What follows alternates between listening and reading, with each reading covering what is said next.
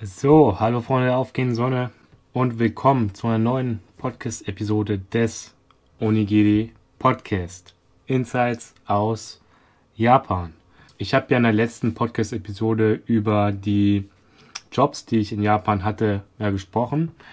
Aber da die Folge auch schon relativ lange war und es nicht genug Zeit war für die anderen Jobs ähm, und ich auch dann keine Lust mehr hatte, so viel darüber zu reden, weil es einfach sonst viel zu viel wäre. Sonst hätte eine Episode oder so äh, locker 70 Minuten dauern können oder 80 Minuten. Und das ist schon ziemlich lange, so wenn man alleine spricht, finde ich. Und deswegen habe ich es so aufgeteilt. Und zwar soll es heute eben um die weiteren Jobs gehen, die ich in Japan gemacht habe. Über die Erfahrungen, über Tipps, die ich da vielleicht geben kann an Leute, die auch in Japan Jobs kriegen wollen. Und ja, vielleicht kann dann, können so ein paar Geschichten ein bisschen inspirieren. Ich denke, die heute heutige Episode ist dann auch ein bisschen persönlicher nochmal. Und ähm, ja, viel Spaß mit dieser Episode und wir fangen einfach direkt an. Also ich habe ja in der letzten Podcast-Episode darüber erzählt, was ich ja nach dem Abi ein Jahr in Japan gemacht habe. Und zwar habe ich da unter anderem in der Bäckerei gearbeitet, ich habe an einem Weihnachtsmarkt gearbeitet in Japan und ich habe ähm, in einem japanischen Büro gearbeitet für ein Unternehmen, das einen Weihnachtsmarkt organisiert und habe da halt so Übersetzer und so gemacht. Das waren so die Sachen, die ich gemacht habe bei meinem ersten Japan-Jahr sozusagen nach dem Abitur. Und dann ging es halt erstmal für mich zum Studium nach Berlin. Also ich bin dann nach meinem richtig geilen Jahr, was ich hatte, nach Hause, ähm, ja, nach Deutschland wieder und habe mich dann eben entschieden für ein Studium Geografie das ist mir in Japan klar geworden, dass ich das dann doch machen will, weil es war halt schon so, ein, so eine Sache, die als ja, die ich als Kind geliebt habe. So, ich habe mir in der Freizeit äh, Atlanten angeschaut und konnte und kann eigentlich fast jede Hauptstadt dieser Welt so auswendig und solche Sachen. Und auch in der Schule hat mich so total interessiert und deswegen ja, kam es für mich die Entscheidung, dass ich Geografie studieren wollte in Berlin dann. Und ähm, ja, dann war es natürlich erstmal so, mh, hm, ich habe am Anfang halt noch nicht gearbeitet, sondern einfach nur studiert. Und dann wollte ich auch einen Job finden, auch um Geld zu verdienen. Und ähm, ja, habe dann Ausschau gehalten nach einem Nebenjob und beziehungsweise dann auch gesucht und so. Und ähm, da war mir klar, dass ich eigentlich auch, wenn es gehen würde, was machen wollte, was mit Japan zu tun hat. Und ähm, da war es irgendwie zufällig so, dass durch einen Freund, der halb Japaner ist, den ich in Berlin eben, mit dem ich halt in Berlin auch zusammen gewohnt habe, das war, ist dann wieder eine andere Geschichte, warum es dazu kam, warum ich mit einem halb Japaner zusammen gewohnt habe. Aber der hatte auf jeden Fall einen Freund, der Japaner war, also der aus Japan nach Berlin gekommen ist, um dort Friseur zu sein. Und der hat halt Friseur gemacht, der Japaner, und er hat auch noch bei einem Ramen-Restaurant gearbeitet in Berlin. Und da habe ich halt gefragt, da habe ich halt diesen Japaner gefragt, ähm, ob man da arbeiten kann, ob die Leute suchen. Weil habe ich gedacht, boah, perfekt, Rahmen, ähm, im japanischen Umfeld arbeiten und so. Darauf hatte ich richtig Bock und ähm, dann habe ich dann halt ihn gefragt und so und dann habe ich, er meinte er, ja, man kann es da versuchen und so und du kannst sagen, dass du ähm, ja durch mich an den Job kommen willst und so. Und dann habe ich halt ähm, da, glaube ich, angerufen und hatte auch so ein Jobinterview. Und ähm, ja, da habe ich einfach angefangen, in ähm, Rahmenrestaurant in Berlin zu arbeiten. Ja, da habe ich halt so einerseits die Getränke gemacht am Anfang mehr, so, also mich um die Getränke gekümmert, die Getränke mixen und so, was relativ einfach war, weil es halt so Basisgetränke waren. Und ähm, habe auch gekellnert. Und das war ziemlich cool, weil ich da halt wirklich in, in einem japanischen Umfeld halt gearbeitet habe, weil die ganzen, also die meisten Leute, die dort gearbeitet haben, waren tatsächlich auch aus Japan und haben halt den Rahmen, also die Köche, die Rahmenköche, die waren alle Japaner und dann auch ein paar Kellner oder Kellnerinnen. Es war cool, so Japanisch zu sprechen und ähm, dann, dass ich auch beim Japanisch dranbleiben konnte, irgendwie diese Sprachpraxis ähm, weiter hatte. Einerseits das und natürlich auch mit Japanern zu interagieren, das macht mir auch Spaß. Und ähm, ja, da waren auch ein paar Halbjapaner, das war auch ziemlich cool. richtig zufällig war halt so ein, ähm, ein Senpai tatsächlich von mir da, der auch Geografie studiert an der gleichen Uni wie ich in Berlin. Und ja, den habe ich da auch kennengelernt. Das war richtig ein ziemlich krasser Zufall. Also den habe ich noch nicht davor gekannt, aber als wir uns vorgestellt haben, meinte er halt, dass er an der gleichen Uni wie ich auch Geografie studiert, nur in einem höheren Semester war. Und das ist irgendwie schon ziemlich lustig. Also das fällt mir jetzt noch dazu ein von der Zeit. Und ähm, ja, also ich habe auch gesehen, wie beliebt einfach Rahmen bei den Leuten aus Deutschland beziehungsweise aus aller Welt ist. Beziehungsweise es war ja in Berlin-Kreuzberg ein Laden oder den gibt es halt immer noch. Und ähm, da wohnen auch viele, viele Leute international halt. Ähm, internationale Leute in Berlin. Das ist ja so ein bisschen auch das Hipsterviertel und so. Und ja, das war ziemlich cool. Ähm, und sowas kann ich, also da habe ich dann ein Jahr ungefähr gearbeitet, habe dann immer so zwei, dreimal die Woche, oder ja, eigentlich meistens zweimal die Woche so dort gearbeitet. Und ähm, ja, das kann ich eigentlich jedem empfehlen, sich so einen Job zu suchen, der jetzt, der Japanisch lernen will, der an Japan interessiert ist, sich einen Job in einem japanischen Umfeld zu suchen. Zum Beispiel halt, wie ich gesagt habe, in einem Ramenladen oder in einem Sushi-Laden oder irgendwo, wo es halt am einfachsten natürlich, wenn ihr in der Nähe einer Großstadt wohnt oder wenn ihr in einer Großstadt wohnt und ähm, es solche Läden gibt. Am besten natürlich Düsseldorf, ne? Da ist es am einfachsten, glaube ich. Aber ähm, ja, eine, wenn, man, wenn du zum Beispiel aus einer Großstadt kommst, dann kann das eine gute Option sein, wenn man so einen Nebenjob macht. Und ja, ich bin da wirklich auch ins Japanisch sprechen mehr wieder gekommen, weil klar, während der Arbeit redet man jetzt nicht so viel, aber auch in den Pausen oder so oder davor oder danach, da kann man, hat man ja viel Zeit zu reden oder auch teilweise, wenn es nicht so viel los ist im Laden, dann, ähm, dann konnte man ja auch Japanisch sprechen. Also habe ich da relativ viel Japanisch gesprochen, auch ein paar Leute aus Japan eben kennengelernt, die da waren und deren Sicht auf Deutschland ähm, kennengelernt. Das war auch ziemlich cool. Und es hat mich auch als Mensch schon ein bisschen weitergebracht, denke ich, weil es war eben teilweise, wenn es viel los war, war es extrem viel los. Also so in den Stoßzeiten abends oder mittags. Und da musste man richtig schnell sein und halt ein bisschen lernen, mit Stresssituationen umzugehen.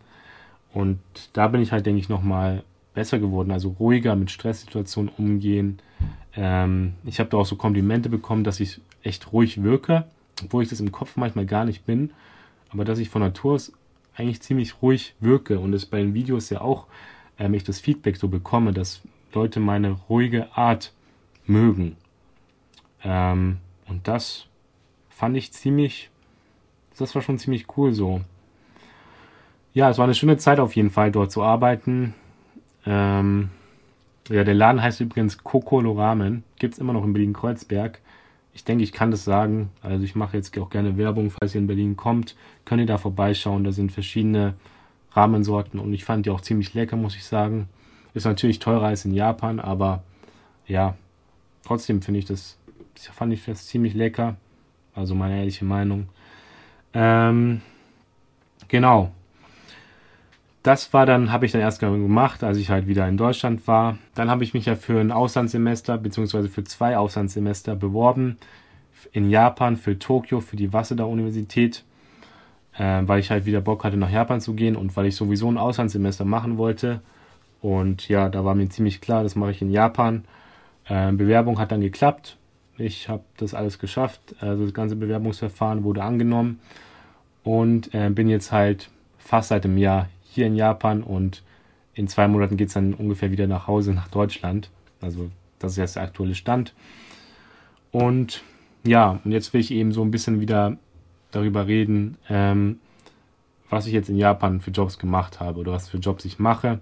Ähm, diese Geschichte mit dem Rahmenladen in Deutschland, die wollte ich auch noch einbringen, weil es ja auch so eine Erfahrung war, in einer japanischen Umwelt zu arbeiten.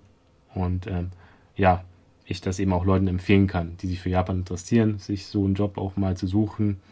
Ähm, auf jeden Fall, das ist doch, denke ich, hilfreich für das Japanisch auch und ähm, kann helfen, Japaner auch kennenzulernen. Genau. Also, ich bin dann halt nach Tokio zum Auslandssemester und ähm, hatte auch YouTube und so gemacht, aber durch YouTube habe ich fast nichts verdient, so. Was natürlich auch nicht die Motivation war. Und ähm, dann habe ich erstmal ähm, durch einen Bekannten meiner Mutter ähm, habe ich dann erstmal gearbeitet an einer Nachhilfeschule für japanische Schüler. Und ich habe da als Englisch- bzw. Deutschlehrer, also ich habe beide Sprachen unterrichtet dort und das habe ich wirklich nur ab und zu so gemacht. Ähm, der Lohn war ziemlich gut, also das, das ist ja One-to-One, also One-on-One, also Einzelunterricht, den ich da gegeben habe.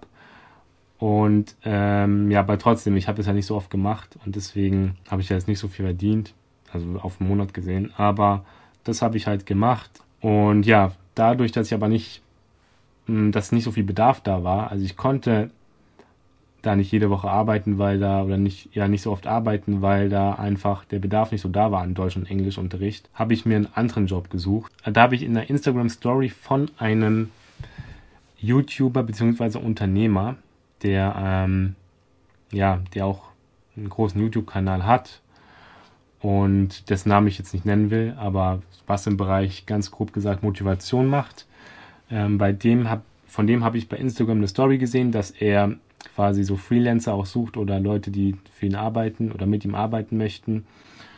Und ja, dann habe ich es in der Story gesehen und habe mich dann einfach spontan mal beworben und so und ähm, wurde dann auch fast angenommen, beziehungsweise ich hätte angenehm, also ich hätte das machen können, aber als wir, als ich dann mit ihm telefoniert habe, dann habe ich mir Gedanken gemacht und ähm, das war so, dass er quasi jemanden gesucht hatte, der sein ganzes Social Media für ihn macht, so, ne?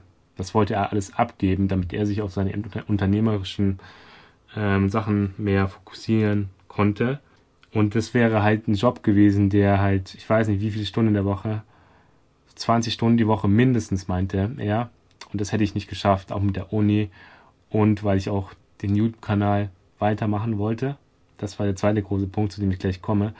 Aber ähm, das wäre mir auch dann zu viel gewesen. Aber er hätte auf jeden Fall mich genommen und hätte erstmal geschaut, wie ich das mache. Also auf Pro erstmal Probe so ein bisschen arbeiten.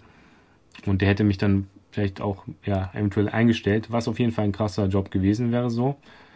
Ähm, aber wie gesagt, das wäre mir zu viel gewesen und deswegen, ja genau, und weil ich halt, mein YouTube-Kanal war mein Baby, das war das, was ich durchziehen wollte in Japan auf jeden Fall. Und das wollte, und das hätte ge, also es hätte gehießen, wenn ich den Job angenommen hätte, hätte es gehießen, ich hätte mit meinem YouTube-Kanal aufhören müssen.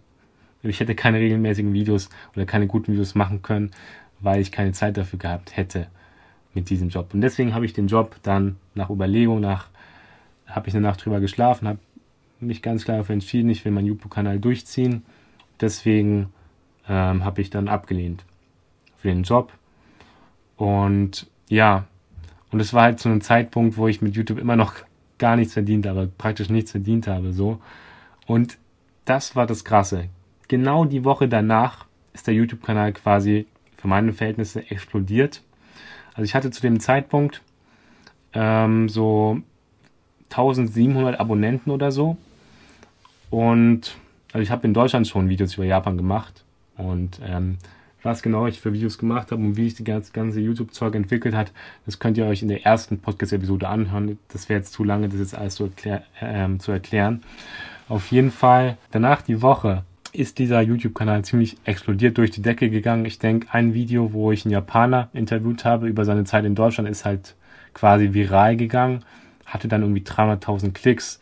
Ich glaube mittlerweile fast 400.000. Ähm, dann hat es auch ja, sind auch andere Videos, die ich hatte, äh, mehr geklickt wurden. Und ich habe innerhalb quasi von einem Monat 12.000 neue Abonnenten dazu gewonnen. Und habe teilweise an Tagen 800, 900 Abonnenten an einem Tag gemacht, was ziemlich krass ist. so. Und ja, das war genau quasi nach der das war im November 2017, äh, nicht nur 2017, sondern November 2019, November letzten Jahres. Und das ist wirklich, dieser Monat war krass. Plötzlich sind Netzwerke auf mich zugegangen aus Deutschland, große Netzwerke, die mich unter Vertrag nehmen wollten, wo ich abgelehnt habe. Ähm, Kooperationsanfragen sind gekommen. Mm, ich habe so viele Instagram-Nachrichten plötzlich bekommen, wo ich mir gar nicht alle durchlesen konnte und so. Das war schon ziemlich krass im November. Das ist ganz plötzlich so ein bisschen durch die Decke gegangen. Ähm, und ja, das war genau zum richtigen Zeitpunkt. Genau nachdem ich mich quasi für YouTube entschieden habe in dem Moment, ist das dann auch so passiert. Und es war richtig krass. Und das hat das ganze Jahr für mich so zu einem schönen Jahr auch gemacht. Weil das Jahr für mich 2019 war vielleicht eher so durchschnittlich, wo ich auch selber verantwortlich bin. Ne? Also ich sage jetzt nicht, äh, das war alles so doof zu Medizin. Nein, man ist selber dafür verantwortlich, wie es läuft. Und 2019 war jetzt vielleicht nicht das geilste Jahr für mich, weil ich selber einfach nicht genug draus gemacht habe. So, so muss ich das sehen. Ähm, auf jeden Fall, dadurch, dass es im November so mit dem YouTube-Kanal krass abging, war, wurde es zu einem guten Jahr noch gegen Ende. Und das war halt richtig geil. Und das waren halt so teilweise Nächte. Also bevor ich ins Bett gegangen bin, konnte ich teilweise nicht einschlafen, weil ich gedacht habe, was kann ich als nächstes für ein Video machen. Ne? das hat mich, dieses Gefühl der Selbstständigkeit konnte ich dann vielleicht ein bisschen fühlen, ne? Dieses immer daran denken, was macht man als nächstes. Ähm, und das habe ich geliebt so. Also ich fand es ziemlich richtig geil, dieses Gefühl. Und ich wusste, ich muss es weiter so machen. Und ich wusste, ja, dass ich auf dem richtigen Weg bin. Ähm, und deswegen, das war richtig krass. Ich habe in, also in dem November quasi so viel Geld verdient mit YouTube, wo ich mit YouTube verdient, wo ich nicht gedacht hätte, dass ich das im ja letztes Jahr machen könnte. Also ich habe, das ist jetzt nicht unglaublich viel Geld, aber ich habe quasi so ungefähr vielleicht, wenn ihr es euch zusammenrechnen wollt, ich habe quasi mehr als das mehr als das Doppelte verdient, was ich in einem Monat durch zweimal Arbeiten in einem Rahmenrestaurant verdient habe. So ungefähr so in dem Bereich habe ich verdient. Ähm, in diesem einen Monat, weil der Monat ziemlich krass war durch die Klicks. Und das war natürlich ein spezieller Monat, also muss man dazu auch sagen. Aber das war halt so. Und dann habe ich gedacht, ja, jetzt, wo es mit YouTube ein bisschen läuft, kann, man, kann ich auch mit YouTube so als Nebenjob Geld verdienen. Jetzt nicht viel Geld, aber so zum Nebenjob halt, ne? Und kann das machen, worauf ich Bock habe. Also ich hätte auch Bock gehabt auf diesen Social Media Job, keine Frage, für diesen anderen YouTuber. Aber das hätte mich nicht erfüllt, weil ich wollte mein eigenes Ding machen. Und ähm, ja, das war einfach geil, dass es, dass das so gekommen ist einfach. Im, ja, das war ein krasser Monat, krasse Zeit. Auch im Dezember ist es weiterhin gut gelaufen und so. Ja, das war schon sehr, sehr, sehr cool. Ähm, sodass ein Job ist, den ich in Japan gemacht habe, beziehungsweise ich immer noch mache in Japan, dieser YouTube-Kanal. Was schön ist, weil ich auch viel Zeit in die Videos stecke und so. Genau. So viel dazu. Dann habe ich noch Geld verdient. Genau.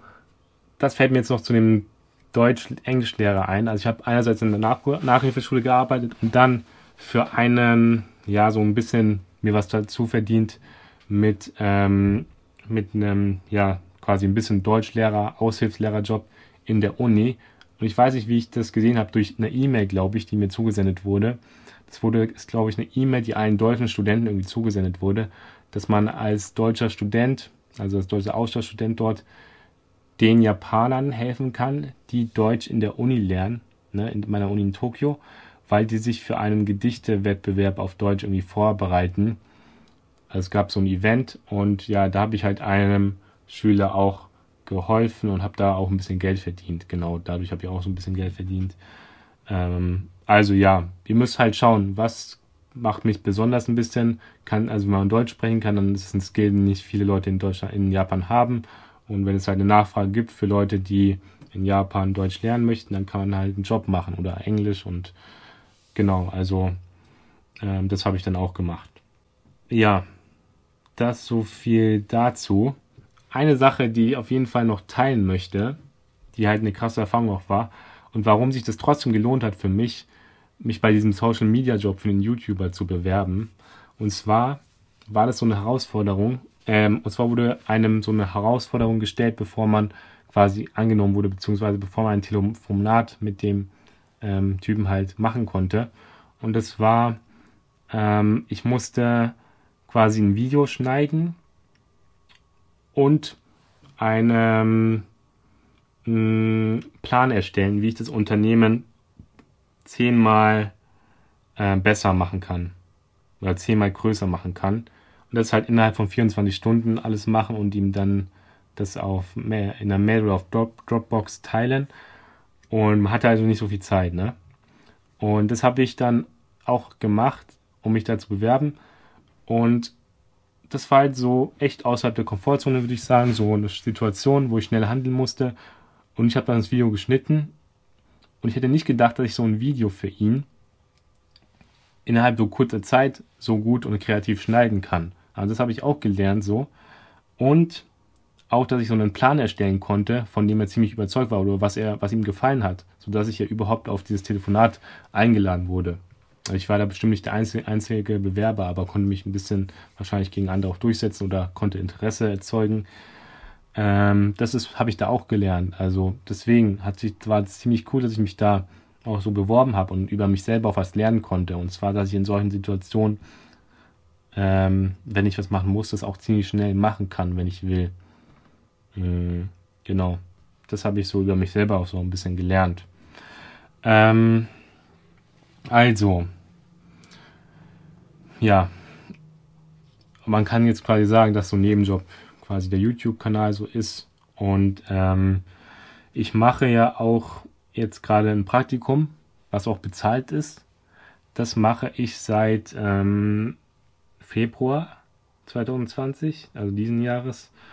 Und das mache ich quasi, muss ich eigentlich auch machen für meine Uni. Das ist so ein Pflichtpraktikum, das ich für meinen Studiengang machen muss. Und ähm, ja, da bin ich quasi durch mh, hm, ja, Kontakte auch rangekommen in dem Fall. Und zwar ist es eine Navigationsfirma hier in Tokio, mh, hm, für die ich das mache. Und ja, eine Bekannte von meiner Mutter, dessen Bruder, deren Bruder hat eine höhere Position, sage ich mal, in diesem Unternehmen. Und dadurch konnte ich da halt reinkommen an den Job, habe mich natürlich auch nochmal meinen Lebenslauf und so abgeschickt und so vorbereitet und so und wurde da halt auf ein Einstellungsgespräch eingeladen. Und ja, genau, und jetzt soll es auch ein bisschen abschließend zu dieser Podcast-Episode eben darum gehen, über diese Zeit, im, also in diesem Unternehmen. Also es ist halt wirklich ein japanisches Unternehmen mit ziemlich, ich weiß nicht wie viele Mitarbeitern, aber schon ein größeres Unternehmen so in Tokio und wie meine Erfahrung da so ist. Und mh, mm, genau, ich wurde auf ein Einstellungsgespräch da eingeladen und das Krasse war halt, dass da saßen drei Leute an einem großen Tisch vor mir, ich alleine und ich total unsicher, weil ich nicht wusste, wie soll ich mich ausdrücken, wie kann ich in der Höflichkeitssprache, Businesssprache reden, aber ich konnte es noch nicht so und da kann ich es immer noch nicht so und habe mich da unsicher gefühlt, was soll ich überhaupt machen so. Und die haben mir ein paar Fragen gestellt und ich habe halt ein paar Sachen geantwortet, äh, was ich mir vorstellen kann zu machen und dieses und dies, das. Also ich hatte den Job, denke ich, schon, also das Praktikum schon ziemlich sicher, aber trotzdem irgendwie sich den Fragen zu stellen, das war schon so, ich wusste halt nicht, was ich machen sollte, so, oder was ich sagen wollte. Ähm, genau, so hat das alles angefangen. Und eine Sache, die in Deutschland in der Form, denke ich, nicht auftauchen würde, ist zum Beispiel dieses, dieser Einstellungsprozess. Dass ich brauchte, musste ziemlich viele so Papierkram machen. Ähm, in Japan sagt man ja so ein bisschen, dass man sagt Hanko Tokami no Bunka, was übersetzt heißt ähm, die Kultur des Papier- und Stempelns. Und das ist noch so ein bisschen, noch gar nicht so, also so formale Sachen, nicht so viel online gemacht werden, sondern ein bisschen konservativ äh, mit Papier und Stempel und so gemacht werden. Und das ist auch so eine Sache. In Japan gibt es ja so, hat jeder, mh, hm, jeder Mensch quasi seinen eigenen Stempel und der Stempel dient quasi als Unterschrift.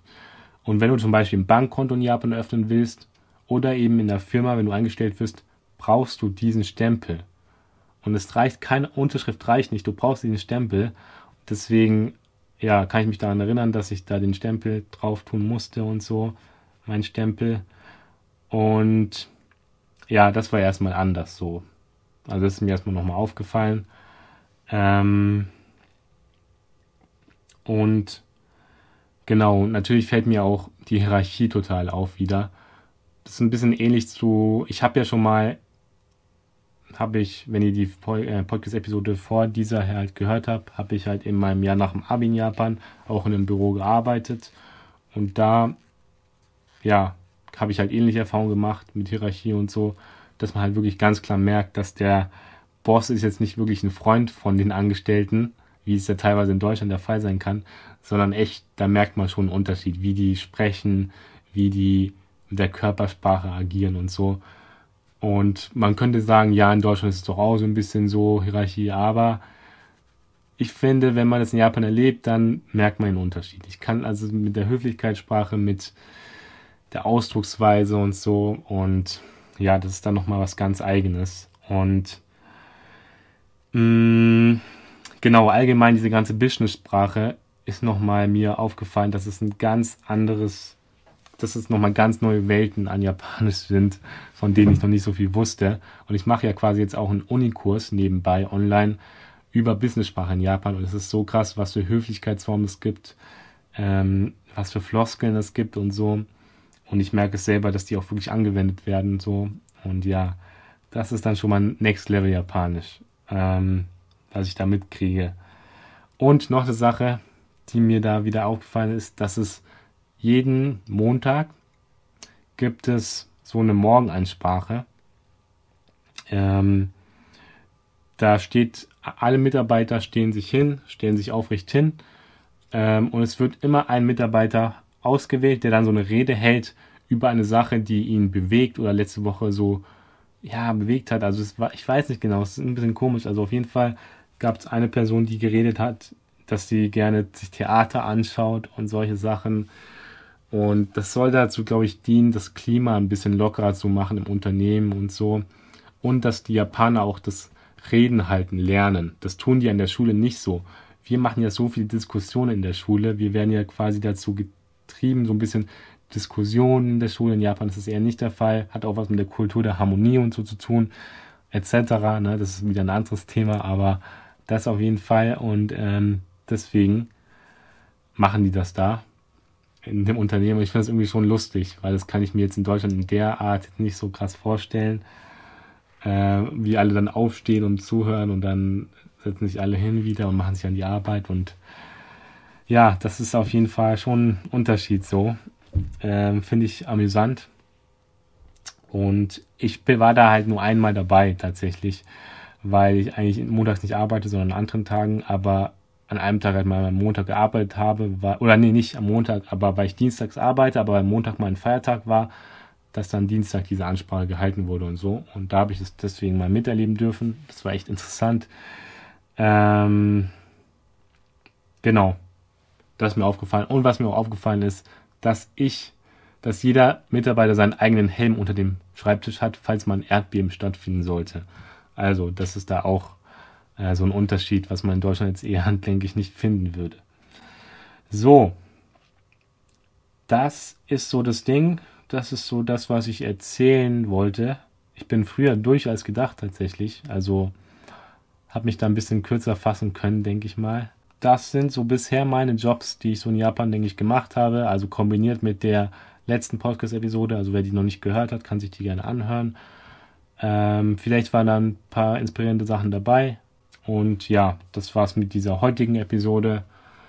Schönen Tag, macht's gut und wir hören uns wieder bei der nächsten Episode. Peace.